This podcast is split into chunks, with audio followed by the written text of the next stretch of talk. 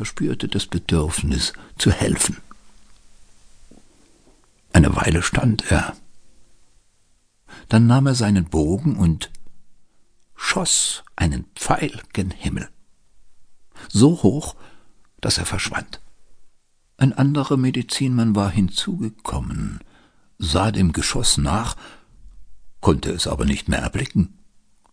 Erst als er zur ganz anderen Seite sah, entdeckte er den Pfeil, der im tiefsten Himmel steckte. Schweigend zog auch er einen Pfeil aus seinem Köcher, legte an, schoss ebenfalls in den Himmel, und zwar so, dass er genau in das Ende des ersten traf. Nun begannen sie, noch weitere Pfeile, einen nach dem anderen, in den Himmel zu schießen und jeden in den vorangegangenen. So bildete sich Stück um Stück eine lange Kette, die schließlich fast bis zur Erde reichte. Die Menschen aus dem Dorf hatten sich unterdessen um das Schauspiel versammelt. Keiner wusste, was das Ganze bedeuten sollte. Der Medizinmann hatte den Bogen beiseite gelegt und schwieg.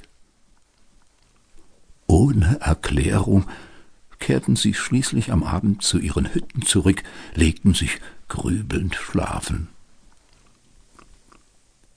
Als sie am nächsten Morgen voller Neugier zu der Stelle zurückkehrten, war ihre Verwunderung groß. Aus der Pfeilkette war eine Pflanze geworden, die einer Leiter gleich vom Himmel fast bis zum Erdboden reichte. Das ist eine Liane, sagte der Medizinmann. Da könnt ihr hinaufklettern, wenn die Jaguare zurückkommen. Voller Staunen und Skepsis starrten die Leute das Wunder an und begannen zu debattieren. Dabei bemerkten sie nicht, wie sich zwei Jaguare näherten. Als sie ein Fauchen hörten, erschraken sie zu Tode und flohen. Doch nicht auf die Himmelsleiter, sondern versteckten sich hinter einem Busch. Von dort beobachteten sie, gemeinsam mit dem Medizinmann, die Lage. Die Jaguare bestaunten die Liane, betasteten sie, dann griffen sie fester zu und kletterten an ihr empor.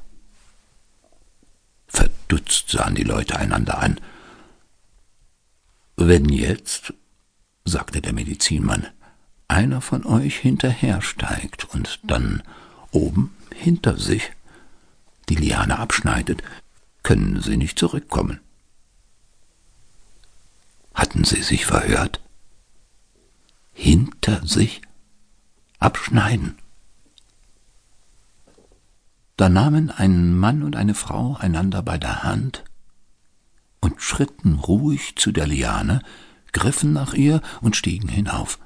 Dann waren sie verschwunden. Jeder wusste, was geschehen war, als die Pflanze auf einmal die Erde berührte und zu Boden fiel. Als aber die Liane den Grund unter sich fühlte, trieb sie Wurzeln und griff mit ihnen tief ins Erdreich. Dann streckte sie sich aus nach Bäumen und Sträuchern, umarmte sie und wuchs mit ihnen dem Himmel entgegen. Verbunden mit allen, lebt sie seit dieser Zeit in den Wäldern.